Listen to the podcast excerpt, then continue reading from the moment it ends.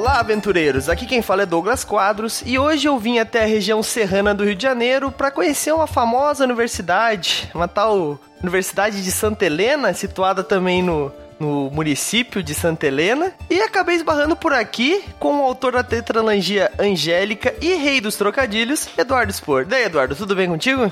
Tudo ótimo, cara. Obrigado aí pelo convite aí. Obrigado por estarmos aí na cidade fictícia. Vamos bater um papo aí sobre ficção, sobre fantasia e sobre RPG, né, cara? Claro. Que não tem nada melhor, né? A gente sentou aqui num, num boteco próximo à universidade. E eu te pergunto, Eduardo, o que que tu vai beber aí enquanto a gente conversa? Em homenagem ao nosso querido Daniel, que é um dos personagens aí, eu vou beber um Jack Daniels. Pode É, ser um, é um shot de Jack Daniels? É isso aí, eu também quero um pra acompanhar. Eu ia beber um refresco, mas acho que vamos começar com tudo, então é isso aí. Uma coisa mais forte um pouquinho, né? É isso aí.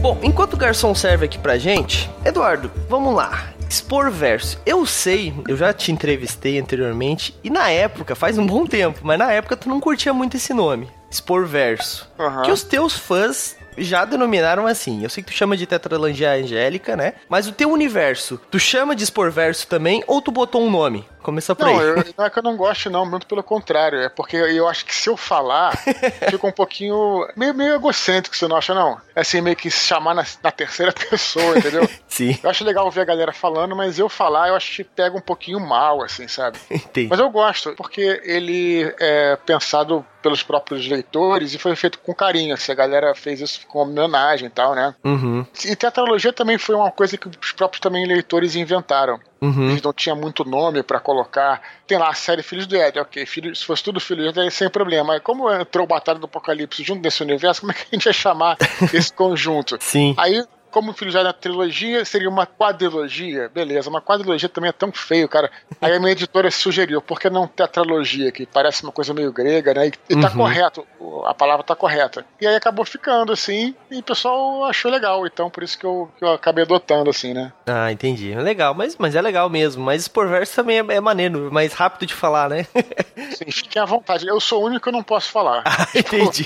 Beleza, Porque beleza. fica- Porque eu tô te falando, eu acho que fica meio, meio. Mas a galera falando, eu acho legal. Ah, entendi, entendi. Mas, Eduardo, é o teu universo, cara, eu sei, né? Todo mundo sabe a história que tu jogava RPG, é, e tu fez uma- algumas modificações porque vocês queriam jogar com anjos e, e demônios, mas essa ideia de gerar esse mundo, esse mundo angélico, ele surgiu antes do livro ou depois do livro, ou veio como uma consequência, tu foi escrevendo, putz, eu tenho que escrever essa parte, então eu tenho que gerar essa parte do universo, esse universo por trás do que eu tô escrevendo. Como é que foi essa, esse processo, cara? Cara, veio antes do livro, na verdade, veio do RPG. Até é legal falar isso aqui nesse podcast, né? Sim. Porque ele é, surgiu a partir de um. Eu jogava muita coisa, especialmente ADD na época, né? Hoje em dia é o Dungeons and Dragons, na época era o Uhum. ADD, segunda edição, e a gente jogava o ADD, mas jogava também o, o Vampiro, né? O Vampiro Lobisomem, aqueles mundos das trevas, né? Que tinha Uhum. né, nos anos 90. Suponho que alguns dos seus ouvintes devam conhecer ou vão se lembrar, foi bem famoso. Com certeza. E aí, a gente queria jogar. Pô, tinha várias criaturas, né? Como eu tava falando, o vampiro era o que a gente mais jogava, mas lobisomem é, tinha o Wraith, né? Que é a aparição, é, o mago, a, a o Múmia que é- depois, futuramente, Da né? múmia. Sim. E aí a gente curtia, assim, a gente já era fã dos quadrinhos da Vertigo. Pra quem não conhece aí, é uma série que tem o Sandman, tem o Hellblazer, mais conhecido como Constantine, né? Depois do Sim. filme. Temos o, o Preacher, também é uma série muito boa. Tem dentro do selo Vertigo, que é um selo para um tipo de, de universo da DC. E Uhum. aí, cara, a Vertigo envolve. Se fala muita coisa, o Alan Moore colocava muita coisa de magia, muita coisa é, de mitologia, tinha os anjos uma coisa mais sobrenatural, mais mística. A gente curtia muito aquele universo. A gente viu um filme chamado Anjos Rebeldes, que eu já falei, pô, na época do Nerdcast já falava isso. E aí, Uhum. vamos fazer um. Beleza, vamos fazer um joguinho aqui, só que em vez de vampiros, lobisomens, vamos jogar com anjos e demônios. Aí foi tudo meio que informal, sabe, cara? Sim. A gente foi jogando, foi preparando ficha, aquela coisa de RPGista que inventa a própria ficha, inventa a própria regra.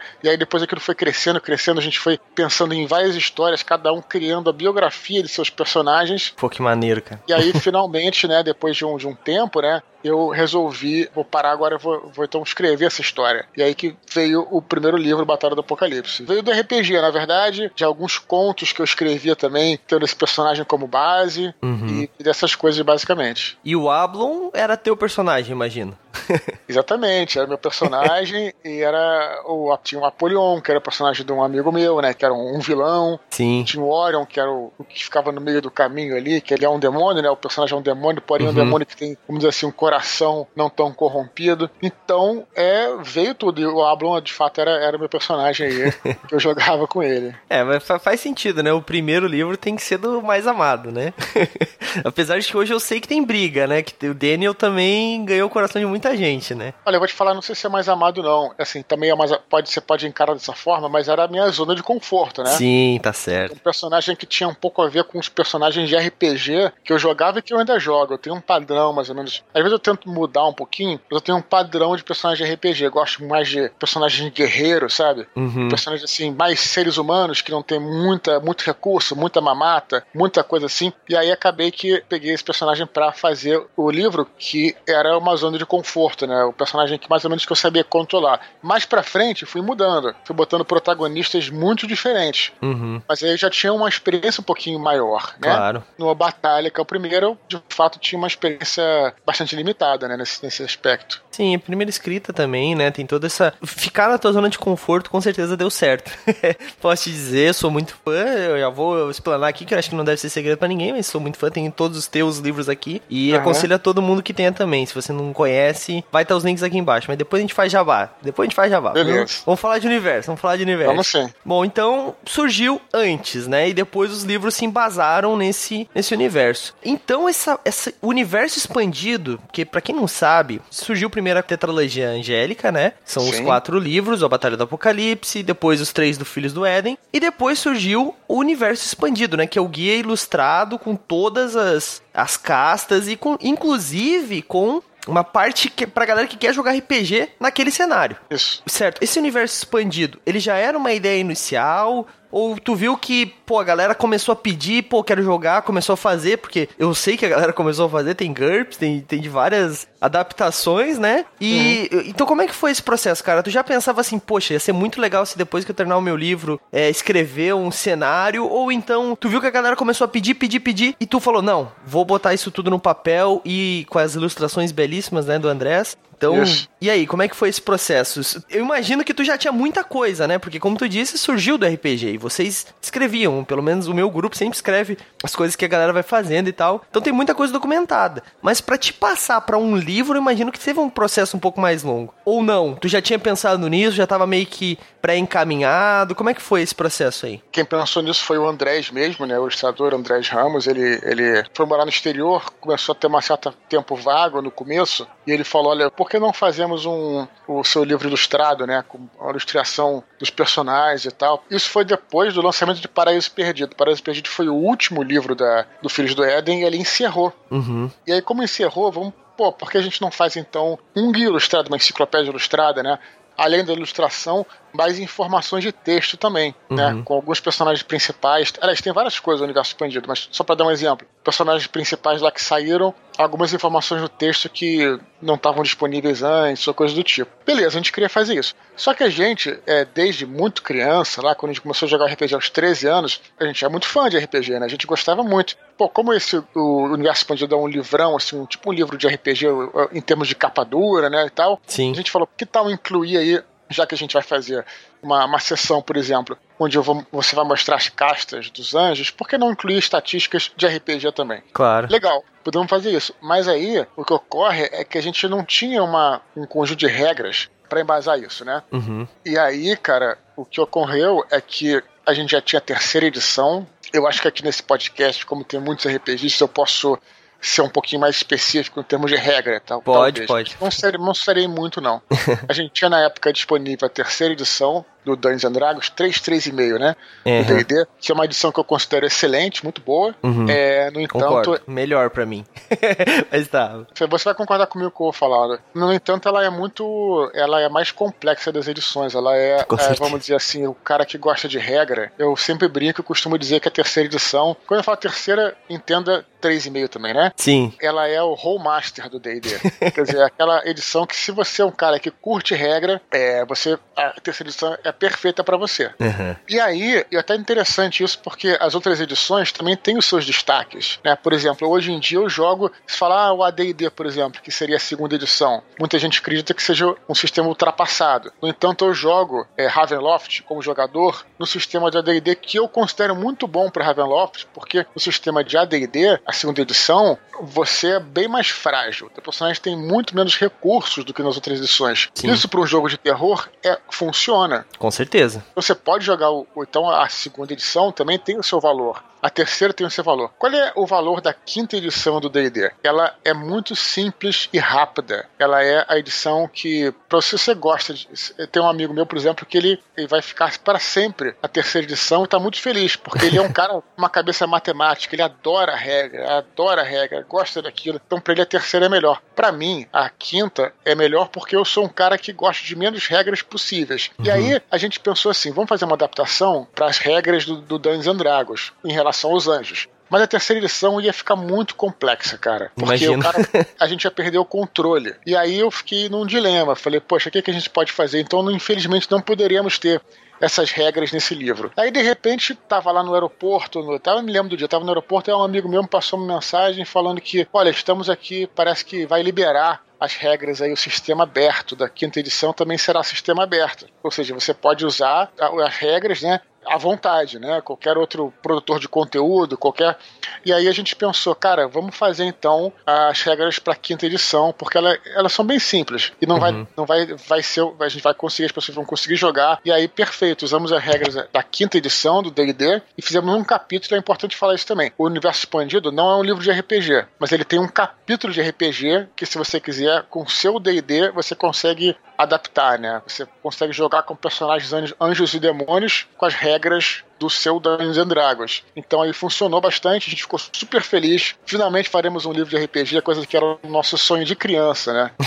Então, Sim. E aí por aí vai, entendeu? Então foi, foi, esse, esse processo, cara. Mas Eduardo, é, vamos lá, Anjos e Demônios.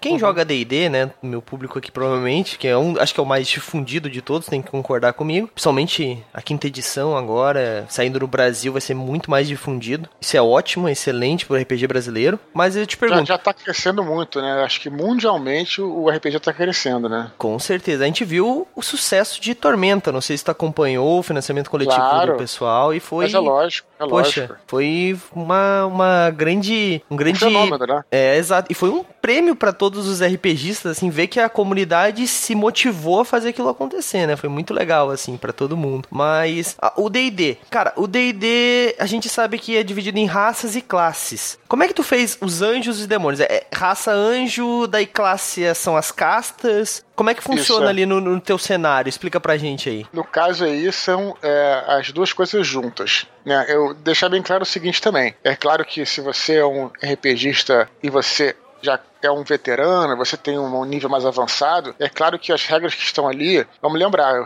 como repetindo, não é um livro de RPG, uhum. mas tem um capítulo de RPG. Então aquilo você sugere, se você quiser usar diferente, você usa. Uhum. Mas a gente queria fazer o mais simples possível. E nesse caso específico, né, da ideia, no antigo D&D, naquele primeiro D&D, em que você tinha classe e raça juntos. Ah, né? entendi. Então você tem um, um, personagem que é um anjo, por exemplo, ele deve escolher apenas a casta dele. Né? Uhum. Né?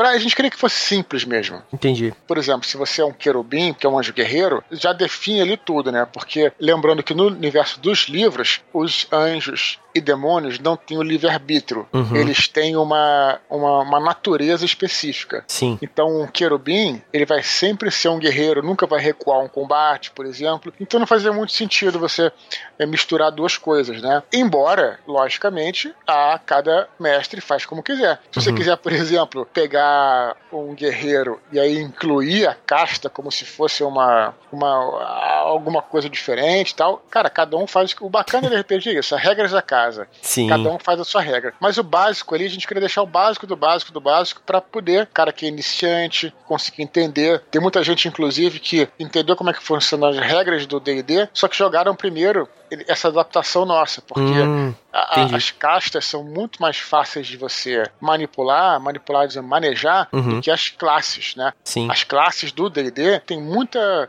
habilidadezinha tal, não é uma crítica não, tá? É bem legal sim, isso. Sim, sim. Mas para iniciante é mais fácil, isso quer dizer, né? É, é muito mais simples, tem é, até poucos, os poderes são poderosos, uhum. mas tem poucos poderizinhos para o cara poder chegar. Eu queria fazer isso, eu queria ter essa, essa opção. Mais uma vez, se você sendo veterano, cara, você brinca, faz o que você quiser. Usa uma ideia aqui, não usa ali, aí você monta como você quiser, né? Uhum. Mas a gente queria que fosse assim. E é legal também porque às vezes, assim, que é um ótimo trabalho, já, já adianto, mas tipo, às vezes o cara lê os livros e fala assim, poxa, eu queria muito viver uma história dessa. Daí ele compra o universo expandido, o RPG, que porra é essa? Daí o cara começa a ver, daí vê, pô, que legal, vou, vou estudar, vou, vamos fazer um grupo, daí faz o grupo. Daí começa Isso. num RPG mais simples, né? E depois daí o cara se expande, faz as próprias regras e vai crescendo, né? Pô, muito legal isso, cara. É o universo de entrada, né?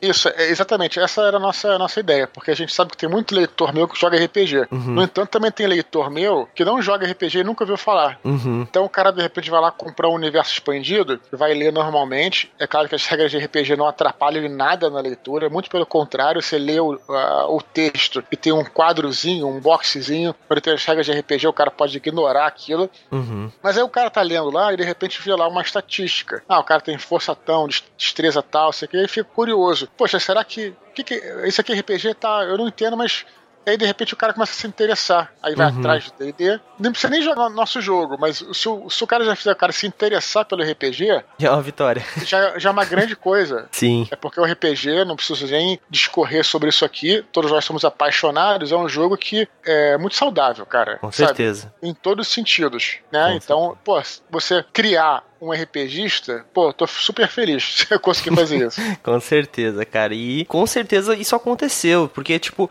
é, eu acho que a gente eu, eu posso pode dizer por mim, muitos dos cenários que a gente acabava jogando era de fora. O Tormenta, querendo ou não, é, veio meio localizado, assim, mas para quem comprava as revistas no começo, depois do, da internet, né? Que mas em São Paulo no começo, né? No Isso. mais em São Paulo. Hoje em dia já, já é um fenômeno, mas começou ali, né? Claro, claro. E, e tipo assim, é, então a gente ter mais cenários que são brasileiros mesmo, né? Escritos por brasileiros, não no Brasil necessariamente, mas escritos por brasileiros, pô, é fantástico, cara. Eu, eu fico muito feliz feliz assim. Sempre que eu vejo alguém falando assim, pô, terminei meu livro, agora quero fazer um cenário de RPG. Pô, eu dou todo o apoio possível.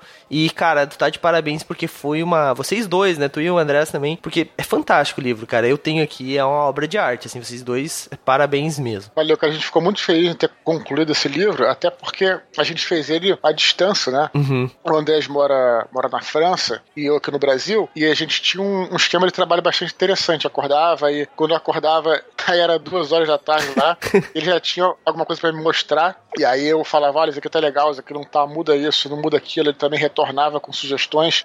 Então foi um ano de trabalho, assim, num processo muito diferente do que o normal, né? Uhum. Então, eu acho que valeu a pena, cara. Foi bem legal. Antes da gente passar pro próximo bloco, eu quero te fazer mais uma última pergunta aí, daí tu vê se tu pode falar alguma coisa ou não. A gente sabe claro. que tem o, o, o teu financiamento coletivo, depois a gente vai falar só sobre ele. Sabe que isso é a próxima coisa que tá vindo. Eu sei que tu vai escrever mais coisas neste universo também, uhum. né? Eu quero saber se tu pode falar alguma coisa pra gente se vai ter mais coisa, o que que vai ser, se tu pode falar. Se tu não puder falar, não tem problema.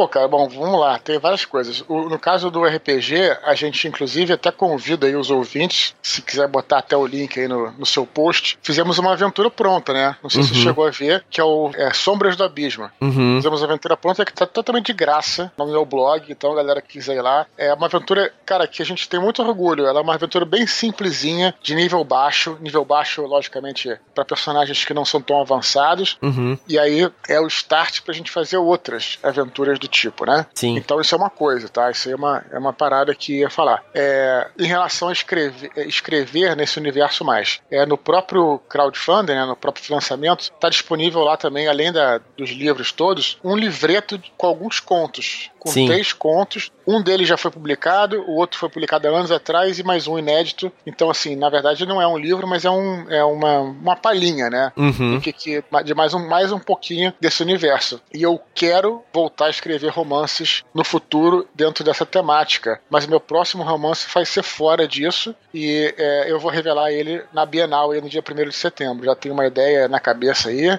mas por enquanto eu não vou falar ainda nada para dar essa notícia aí na, no evento. Beleza. Não quer dizer que eu não vá pelo contrário, tenho muitas ideias, inclusive, para escrever nesse universo. Uhum. Mas lembra daquela coisa que eu tava dizendo no começo? Lembra que eu falei que o primeiro personagem era um personagem dentro da minha zona de conforto? Uhum. E aí agora eu meio que domino aí esse universo de fantasia, né, que eu criei. Sim. Então agora eu quero tentar outra coisa, para ver se eu consigo me desafiar. Querendo ou não, quando tu te desafia, tu melhora um pouquinho cada vez mais, né? É assim que funciona. E, pô, muito legal, cara. Tô ansioso aí pra saber. Bom, beleza. Vamos. É, eu vou pedir um. Mais uma dose aqui. É porque é, tá frio, né? Então, por favor, garçom, mais uma aqui pra mim. Vai querer também, Eduardo? Claro, cara, tá bom. E uns petisquinhos aí pra gente também. Pode ser um. Sei lá, o que, que, que a gente vai pedir pra comer, Eduardo? O que, que tu acha? Cara, agora que a gente já tá se estragando mesmo, tá bebendo, então vamos pedir aqueles queijo provolone que faz um mal danado, mas ó, queijo provolone e torresmo. Ah, coisas que se fazem super mal, mas são muito gostosas. É bom pra caramba. O que é bom, né? o que é bom faz mal, né? é isso né? aí, é isso aí. Por favor, garçom.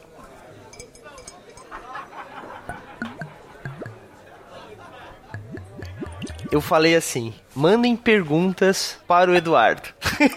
Foi um problema, porque eu tive muitas perguntas, Eduardo. Mas Bom, isso é cara, legal, bom, isso é legal. Um, um, um problema bom, né? com certeza, com certeza. Mas vamos lá, Eh, teve uma pergunta. Eu vou, eu nem vou acreditar o cara porque eu fiquei puto com a pergunta. Eu nem vou falar, só, só vou, só vou explanar e tu nem, eu nem quero que tu responda, tá? O cara falou assim: o final da batalha de Apocalipse foi preguiça ou falta de criatividade? Ah, vai se fuder, cara. Puta que pariu. Foi perfeito o final da Batalha do Apocalipse, cara. Exato. Nossa, nem, nem, nem, nem vou falar sobre isso, tá? Nem vou falar sobre isso. Vamos falar de coisa boa. Ah, posso responder, posso responder.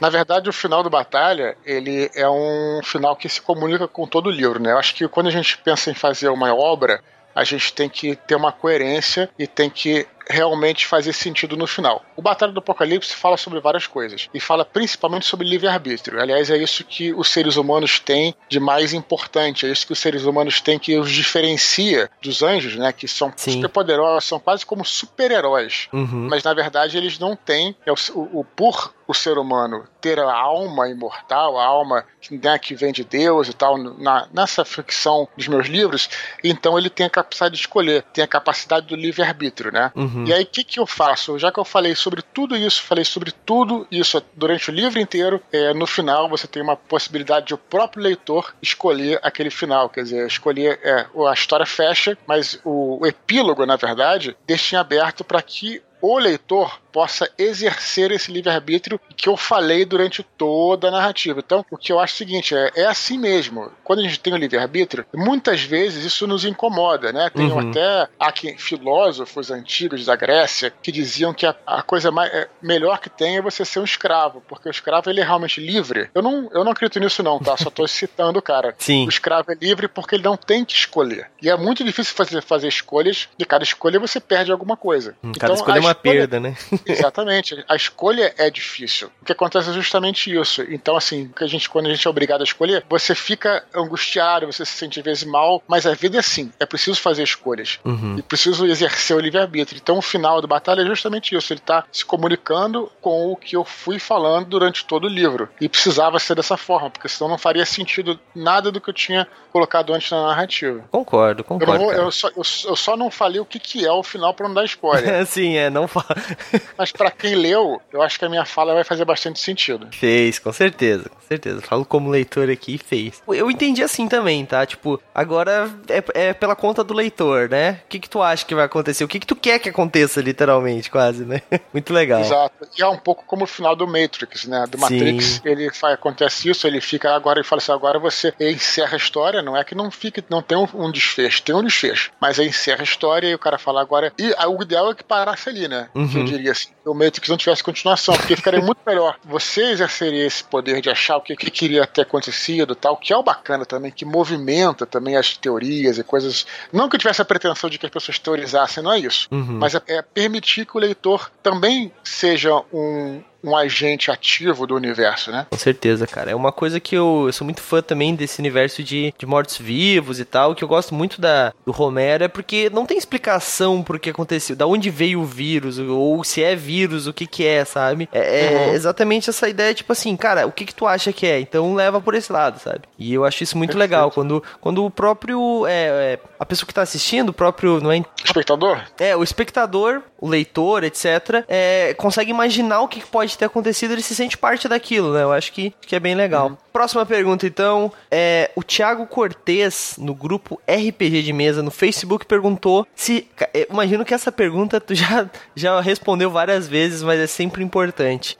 Se tu já. Uhum recebeu represália por conta do tema abordado no livro. No caso, se algum religioso já é, criminalizou, entre aspas, o teu livro, já, já recebeu não, alguma claro coisa? Não, não, não, não, não. Eu nunca tive esse problema, não. Na verdade, eu sempre fui bastante transparente. Acho que vem muito dessa coisa de você eu sempre conversei com todo mundo, cara, no Twitter, no Facebook, sempre falei, sempre respondi. Em todas as entrevistas que eu vou, todos os programas que eu vou, eu sempre falo que é fantasia. Então acho que isso quebra muito, entendeu? Se a galera que de repente pode ter um certo preconceito, como eu converso com as pessoas, quebra muito preconceito. Então eu nunca tive esse problema, não. De repente um ou outro na internet falou alguma coisa, e quando eu vejo, eu vou lá e falo com o cara. Aí uhum. o cara já, já desarma, porque eu quero saber o que, que você acha que tá ruim. Ah, isso, então beleza. Pô, então, é, eu explico, né? Entendi. Então essa comunicação acho que é muito importante, sabe? Entendi. É, é importante mesmo, cara, com certeza, porque é, às vezes o, o, ele quer, ele quer, se ele recebe atenção. atenção de uma forma não agressiva novamente, né? Que, que normalmente, pô, o cara vai lá e fala, fala, fala, o autor vai lá e fica puto e fala, fala, fala. Cara, é pior, vai lá, explica, conversa com o cara. Não, cara, mas o que que tu não entendeu? Sabe? É, às vezes é melhor, né? A gente pacifica as coisas rapidamente, né? É, exatamente. Ele perguntou também uma coisa que eu aposto que tu já escutou muito: se é possível uma adaptação do livro para outras mídias, tipo quadrinho ou até mesmo TV. Netflix, quando, Netflix? e daí, cara, já, já tem alguma coisa assim? Já, já procurou? Ou tu acha que talvez mais pra frente? Ou tu acha que não vale a pena? O que pode falar sobre isso? Ah, seria muito maneiro. Na verdade, assim, eu tenho que teria que partir de mim, né? Eu teria que correr atrás disso, procurar isso e tal. É, e seria, adoraria, cara. Mas, assim, espero que isso aconteça no futuro. Eu ainda não, não corri atrás disso porque eu acabo sempre, como eu sou, eu sou assim, um apaixonado por escrever mesmo, né, cara? Uhum. Romance e tal. Então, que que rola? Eu acabo sempre emendando uma história atrás da outra. De repente, acaba de escrever uma coisa, começar a escrever outra e tal. Então acaba que eu não fico com tempo de escrever, por exemplo, um roteiro, porque, claro, se eu for correr atrás, tem que escrever um roteiro, tem que apresentar, tem que fazer tudo isso. E como é, pra mim é muito sedutor você ficar escrevendo um romance mesmo, entendeu? Você escrever com a prosa de romance e tal. Sim. Então eu acabo sempre priorizando isso. Entendi. Né? Então, assim, é, aí terminei de escrever uma parada, pronto, aí vou, já começo a escrever outra. e por aí vai. Porque, assim, cara, eu me sinto muito privilegiado, claro que graças aos meus leitores que permitiram, permitiram que eu vivesse de literatura, cara. Então, é, hoje em dia eu consigo viver de literatura. Uhum. E aí eu acabo indo por esse lado do romance sempre, né? Aí, mas eu tenho que, de repente, tirar uma férias de um ano aí, e aí faço um roteiro, aí posso correr, mas até agora não, não tive essa oportunidade. Entendi. Seria maneiro se rolasse. Entendi. Férias, entre aspas né? Férias da escrita de romance, no caso, né? É. Mas é, é, porque a galera acha que é assim, né, Eduardo? Tu terminou de escrever um livro, agora é sentar a perna para cima e viver de lucros, né? Não é assim, cara. Tem que estar tá sempre escrevendo, né? Em toda a profissão, né? Eu, eu tava vendo uma, uma entrevista até com o Erasmo Carlos, o cara foi, porra, sucesso aí na, na, na, na outra geração que deu a nossa. Uhum. E aí ele tava falando, pô, tem caras que também tiveram sucesso na minha geração, hoje em dia estão muito mal de dinheiro, né? Uhum. Mas ele falou, eu não tô, mas é porque eu também eu, eu trabalho até hoje. Sim. Eu produzo até hoje. Então o cara não ficou lá na. Ele pode até. Hoje em dia ele, ele não é um, um, um cantor que aparece tanto, mas ele continua trabalhando, trabalhando muito, né? Uhum. Compondo, produzindo e fazendo suas coisas. Então, é claro que se você, pô, achar não, pô, vou levantar. Não existe isso, né, cara? Aliás, pra tudo na vida, né? Sim, eu acho. Sim, sim. E também não é só escrever, não né? Não sei que você ganha loteria, né? Não sei que você ganha é, loteria. Daí sim. Mas ainda assim, né? Tem que trabalhar, porque senão toca tudo a perder. Exatamente. Pode acontecer mesmo, né? Sim, com certeza, com certeza. Próxima pergunta, então. João Farias, no grupo Roll20 Brasil, perguntou como a Shamira, sendo a maior feiticeira do mundo, não sabia da guerra no céu. É, não. bem, bem é... referente ao livro nessa. Ela não sabia no início, né? Porque no começo o, o que aconteceu, na verdade, é que existia essa guerra, mas essa guerra ela era estrita aos, aos anjos mesmo, né? Uma coisa que se passava no céu e tal. Ela justamente é uma personagem que tá mais ligada às coisas da Terra. Uhum. Aliás, essa é a função dela na batalha. Enquanto o, o Ablon é o personagem celeste e tem aquela coisa toda, ela justamente é, é a humanidade, que puxa ele pra humanidade. Então, ela conhecia tudo da humanidade e era o foco dela, né? E os anjos tinham essa. tem justamente esse tecido da realidade que separa os dois mundos, né?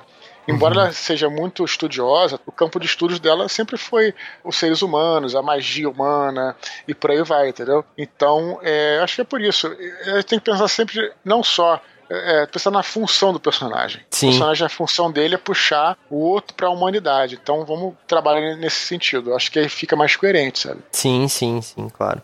Ela tinha a clara função de ser o, a pessoa que, que recebe as informações, né? Muitas das informações vinham por ela, né? Mas tem isso. Continuando, o Igor Faria, no grupo Roll20 Brasil também, ele perguntou se do teu foco agora, que a gente já na nossa conversa parece que não é o foco, né? Mas imagino uhum. que talvez possa ser. For ser o RPG, né? Passar pro RPG em vez dos romances. É, uhum. O que que tu pode divulgar sobre o futuro do teu cenário? Vai ter mais regras adaptadas para novos poderes? Vai ter novas aventuras, novos materiais? É o que eu te perguntei basicamente anteriormente aí. Se vai ter um universo expandido do universo expandido.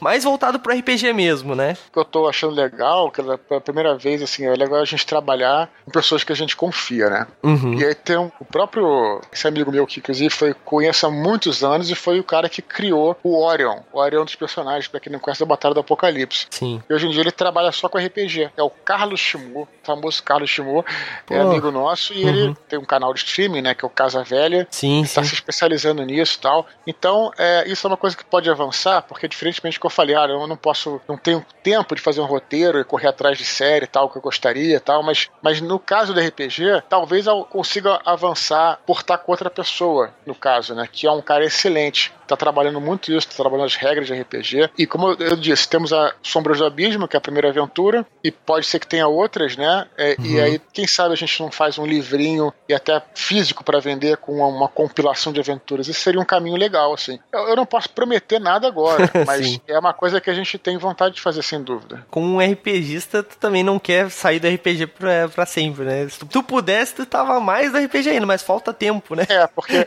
Não, é porque justamente. Exatamente, é porque porque justamente aí o RPG, você tem toda a razão, ele, ele é uma, um hobby, né? Uhum. Então, pro fim de semana tal. Então, você mestrar a partida em si, tudo bem. Agora, também tem todo. Você querer vender isso e publicar, aí já requer uma, né, você já não pode errar como você erraria Sim. na sua campanha caseira. Você tem que, por exemplo, foi como a gente fez nessa aventura, que eu até te falei, Sombras do Abismo. A gente preparou ela, ela não é grande, é uma aventura curta, mas ela foi ultra testada e foi feita direitinho, com todas as explicações, tintim por tintim de cada câmara, porque aí você transmitiu isso pra outra pessoa, na tua cabeça você, pô, esboça lá o seu calabouço e pronto, tá na tua cabeça. Agora você fazer isso para terceiros é outro processo. Sim, Você deve saber muito bem também, né? Sei, sei, sei. Imagino. Deve imaginar, né?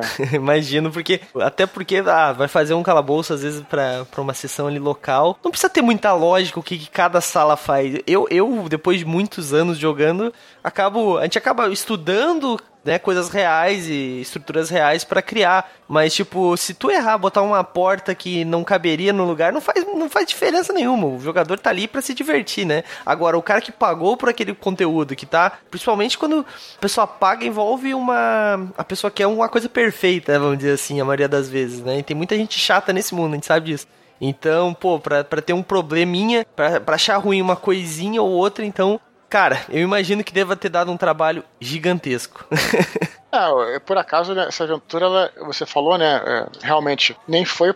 É gratuita, mas de fato, é, se você tá, como eu tô dizendo, transmitindo aquilo para terceiros, e vai esperar que. Uhum. Eu também não acho. A gente tem que fazer um negocinho que não seja melhorzinho, né? Que não seja tosco, né? Sim, claro. Então, né, pra, até, pra pessoa entender. Né? Uhum. Porque o que tá na sua cabeça é fácil, mas é o que a pessoa se transmitir, por aí que é necessário um certo esmero um pouquinho maior, né? Claro, claro. Acho que tá respondido, então. É, continuando, o André Campos, no WhatsApp, ele perguntou para mim... A Vingadora... É, essa é também uma dúvida minha. A Vingadora Sagrada. A gente sabe que tem uma espada de fogo no D&D. Ela veio daí? É uma referência da espada clássica do AD&D e do D&D? Ou não? Era alguma, alguma outra adaptação? Ou, ou, surgiu toda da tua cabeça? E justamente por isso que a espada do Ablon não é de fogo, né? Uhum. Porque ela era uma vegadora sagrada. A vegadora sagrada no AD&D e no D&D, nos D&Ds, uhum. ela não é bem uma espada de fogo. Ela é uma espada mágica, né? Que tem vários poderes, inclusive bônus contra criaturas malignas. Aí vai dependendo da edição também, né? Sim, sim. Mas ela não é uma espada de fogo. Ah, confundi com a língua é... de fogo, desculpa.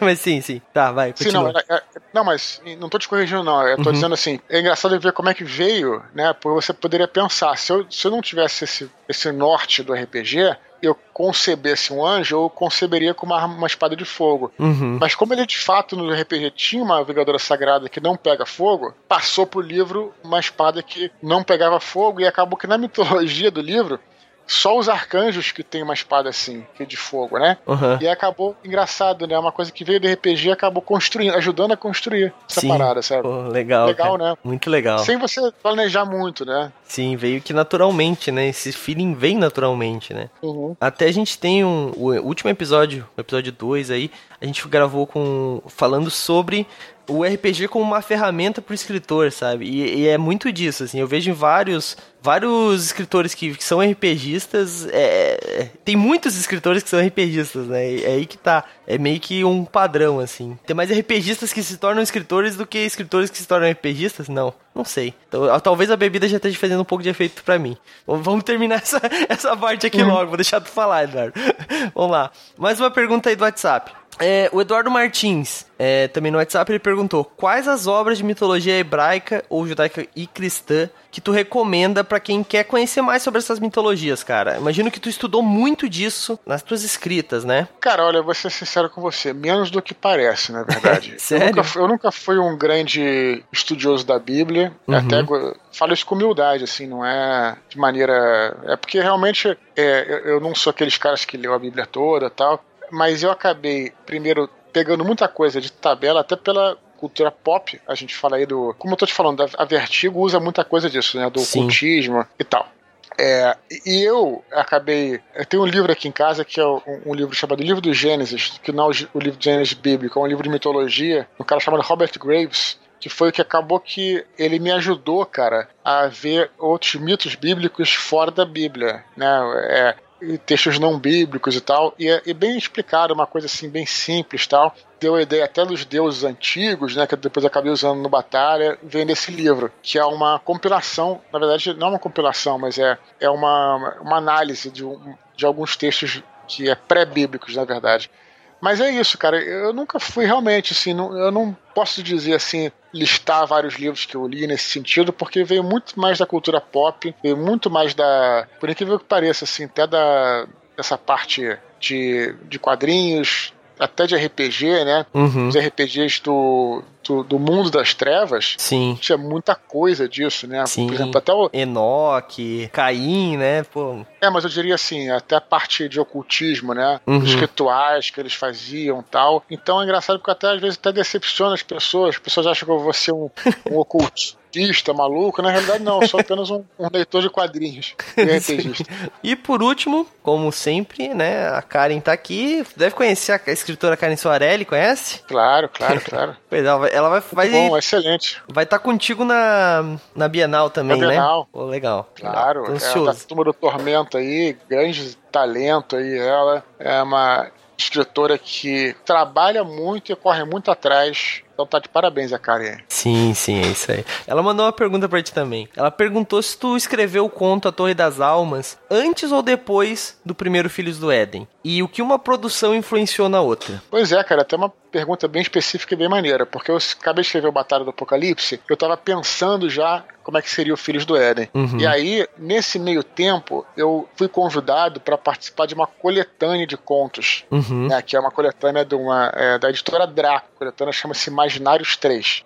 E aí, o que, que eu fiz? Eu falei, olha, vou fazer um, um conto aqui. Eu não tinha começado a escrever o Filhos do Éden primeiro, mas já tinha os personagens na cabeça e um pouquinho da trama. Então, o que, que eu fiz? Ah, eu vou escrever um conto. Aliás, até se eu posso recomendar alguma coisa, de repente você quer escrever um romance, não embarca direto numa, numa viagem de 500 páginas. Escreve um conto para ver se funciona. Aqueles, aqueles personagens, se eles pegam, se funciona, se sente à vontade escrevendo sobre eles. E foi o que eu fiz na Torre das Almas. Torre das Almas, na verdade, no Filhos do Éden primeiro, tem uma personagem chamada Kyra. E aí, no Torre das Almas, eu testei ela. Né? Eu botei ela pela primeira vez numa missão antes de começar essa aventura. Hum. E até que foi legal, cara. Eu achei que me ajudou muito esse conto. Então ele é super canônico, mas é um conto que fica aí entre o Batalha e o Filhos do Éden, sabe? De mito que eu não conhecia, vou conhecer. Vai estar vai tá no, no teu. Vai estar tá no Catarse, né? No, naquele livreto. Vai estar tá no, tá no Catarse sim, mas esse conto ele, ele não é inédito, né? Como eu falei, uhum. ele já foi publicado e se você quiser ler, tá disponível no meu blog lá. Ah, beleza. Vou, vou, vou linkar aí embaixo também. Só que ele é em e-book, no caso, né? Uhum. Mas aí o físico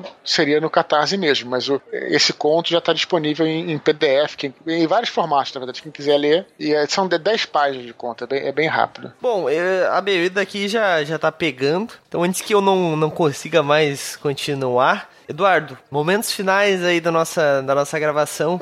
Fica teu o tempo que tu quiser aí falando sobre o financiamento coletivo. Essa, cara, antes de tu começar a falar, eu vou falar que coisa mais linda aquele box vai ficar na minha estante. Mas, cara, muito legal. Fala, so, fala sobre o financiamento coletivo, fala sobre o que tu quiser uhum. aí, faz teu jabá, fica à vontade que agora o espaço é todo teu. Vai lá. Beleza, cara, meu jabazex aí, né, é que a gente tá nesse período aí de financiamento coletivo, é um período curto, galera, de apenas dois meses, né, a gente já tá aí bastante avançado aí, quase, quase encerrando o primeiro, primeiro mês aí, cara. E o que é legal do financiamento coletivo é que, na verdade, a gente tinha uma ideia, quando o Batalha do Apocalipse fez 10 anos de publicação, né, que publicamos em 2007 no Jovem Nerd, 2017 fez 10 anos, a gente fez um evento em São Paulo para comemorar esses 10 anos de Batalha do Apocalipse, e tínhamos a vontade vontade de fazer uma edição especial dos livros. Né? Uhum. Né? Os livros estão lá, claro que o conteúdo é o mesmo, você pode comprar eles nas lojas e tal, mas queríamos fazer uma edição especial de capa dura, uma caixa que ficasse na estante maneira tal e tudo mais. E a gente pensou em fazer isso, só que é um custo muito alto, cara, porque só a caixa, pra você ter uma ideia, é mais cara do que os quatro livros que estão dentro. Caramba! A caixa, a caixa realmente é uma parada assim. E aí você vai fazer, mas aí se você fosse vender isso na livraria, ficaria um custo pro leitor muito alto, porque a livraria ainda tem a porcentagem dela. Sim, claro. Só para você entender as coisas. Então, como é que a gente ficou dois anos quebrando a cabeça para fazer como é que a gente vai oferecer esse produto que seja minimamente acessível à galera, né? Claro que não é um produto barato, porque a qualidade é muito alta, mas também tem que ser minimamente acessível. E aí nós tivemos essa ideia de fazer um financiamento coletivo, em vez de vender em livrarias, fazer um financiamento coletivo, porque aí a editora vende direto para o leitor, não tem a livraria como intermediadora, nesse caso específico. E aí o preço tornou, voltou a ser acessível, né? É claro que não é barato, porque é um produto realmente de luxo, mas ele mais acessível. É possível que as pessoas comprem, caso contar em livraria seria muito mais caro. E, cara, acabou que isso abriu uma outra possibilidade, porque pelo financiamento coletivo você não só pode vender o produto, como o cara pode escolher, cara. Uhum. É, eu quero os livros, beleza. Não quero só os livros, quero os livros e quero mais alguns brindes. Pronto, o cara pode escolher.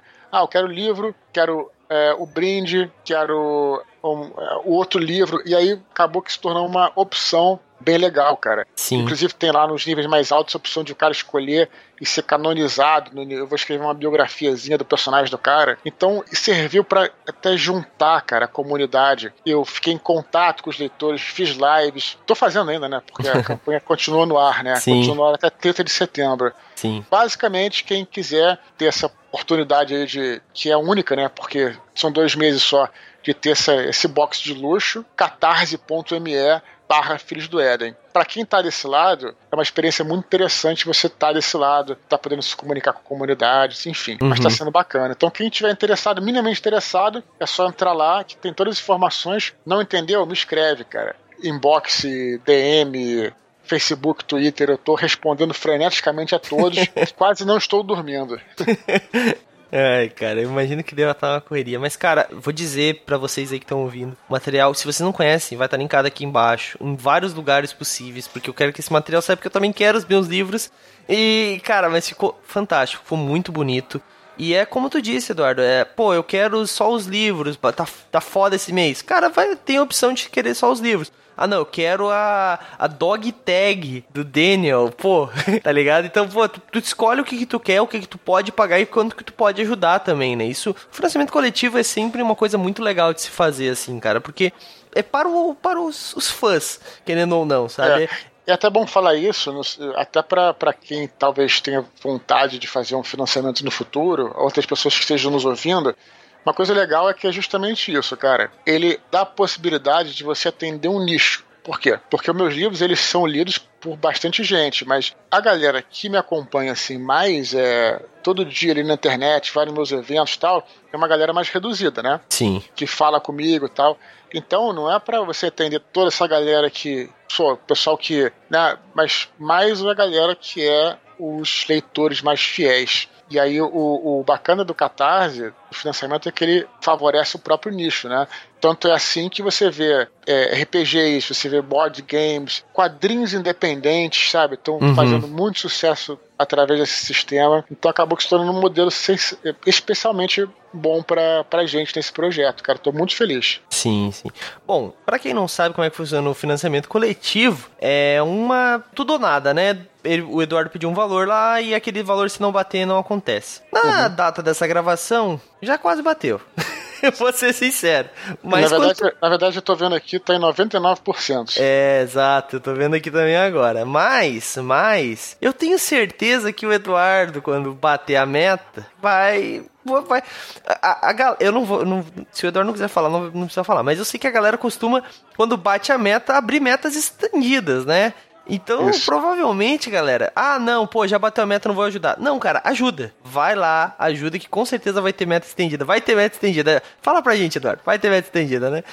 Claro, claro. É, é, é a tal história, com certeza, mas a meta estendida a gente não pode prometer. A gente não pode prometer, a gente só Sim. pode prometer quando tiver, por exemplo, vamos estabelecer, só para dar um exemplo bobo aqui, 100%. Ah, chegamos a 110%, a galera vai ganhar uma camiseta. Não estou falando que vai ser isso. Sim, assim, sim. Só um exemplo. exemplo, gente. A gente não pode prometer enquanto não chegar até lá essa meta, né? Exatamente. É, enfim, mas, mas o mais importante, eu acho, cara, é chegar a 100%, porque aí o projeto é financiado. Claro. Isso que é interessante um pouquinho do, também do, do, do crowdfunding, porque antes de chegar a 100%, a galera que contribui 1, 2, 10, 30, 40, eles dão um salto de fé junto com você. Sim. Isso que é bacana também. Com certeza. Porque digamos que você chega lá em 90%, 80% e não é financiado. Ninguém perde dinheiro, na verdade, né? Eles uhum. devolvem dinheiro para você. Mas é chato, né, cara? Porque você não vai ter o produto. Você investiu, teve fé naquilo, né? Então, o que é interessante é que você tá dando um salto de fé. E aí chegando 100%, pronto. É como se tivesse construído uma ponte. Pensa assim. Uhum. E aí você vai aos pouquinhos construindo, construindo, construindo.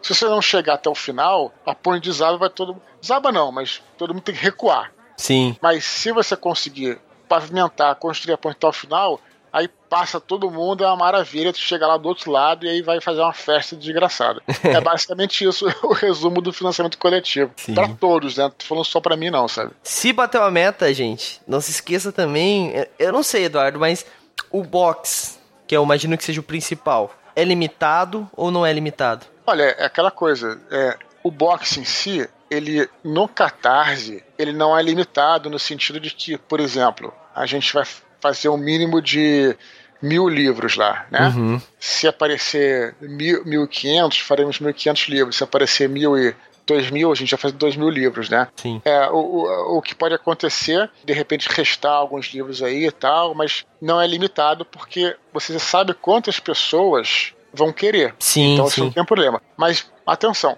o que é limitado, algumas recompensas são limitadas. É, né? então corre, galera. Especialmente, especialmente as recompensas que exigem trabalho humano, porque seria impossível. Por exemplo, temos uma recompensa lá que ela é própria para escritores. Uhum. Então, se você, por exemplo, escolher lá o Malakim, você vai ter tudo que todo mundo tem direito lá e mais terá o seu conto analisado num podcast por mim e pelo Thiago Cabelo, que é o, galera, o cara que faz podcast comigo. Uhum. Então, seu conto, né, seu texto analisado é bom para quem é é, escritor, né? Que é uma projeção, que é uma análise e tudo mais. E por aí vai. Então, enfim, tem algumas recompensas que são, são limitadas, mas o box em si, cara, pode adquirir até 30 de setembro, né? Que termina o, nossos financiamentos. Começou 1 de agosto e termina, no caso, 1 de outubro, né? Ou seja, meia-noite de 30 de setembro. Bom, então, galera, tem algumas coisas que são limitadas. Corre lá, vê se ainda tem, pega se quiser, mas pelo menos o box adquiram, gente, porque é fantástico. Se você é fã desse universo, se não é,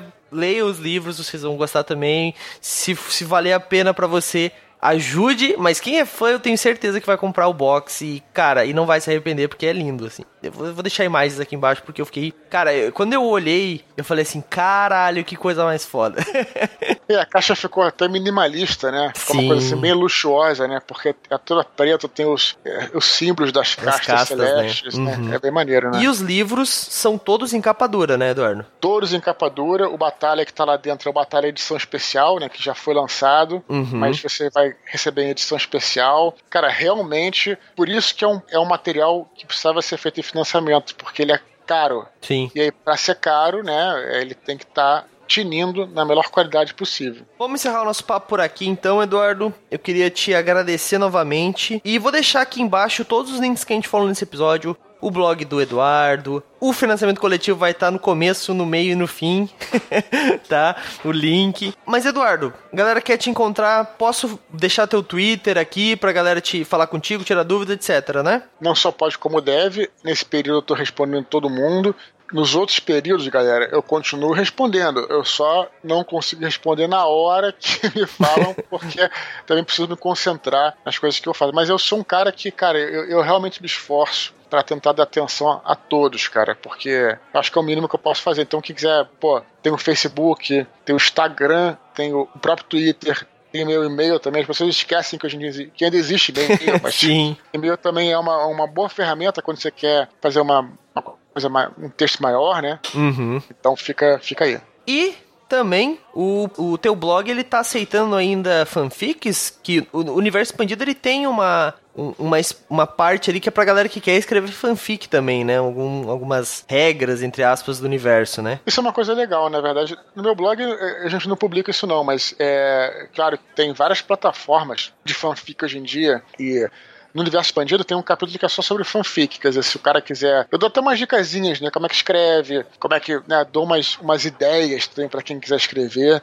Cara, vale a pena, cara. É uma outra, um outro capítulo que a gente não falou do universo expandido que também é bem bacana para quem tem vontade de ser escritor, sabe? É, quem sabe a gente não grava novamente em breve falando sobre fanfics e um universo de RPG, quem sabe? Pode ser, pode ser. Mas é isso aí, Eduardo. Eu te agradeço. E vamos encerrar nosso papo aberto por aqui e terminar de degustar os nossos, o nosso queijo provolone aí e conversar mais um pouquinho aqui. Esquece o torresmo. É, o torresmo é, claro, claro. É isso aí então. Boa noite a todos e tchau!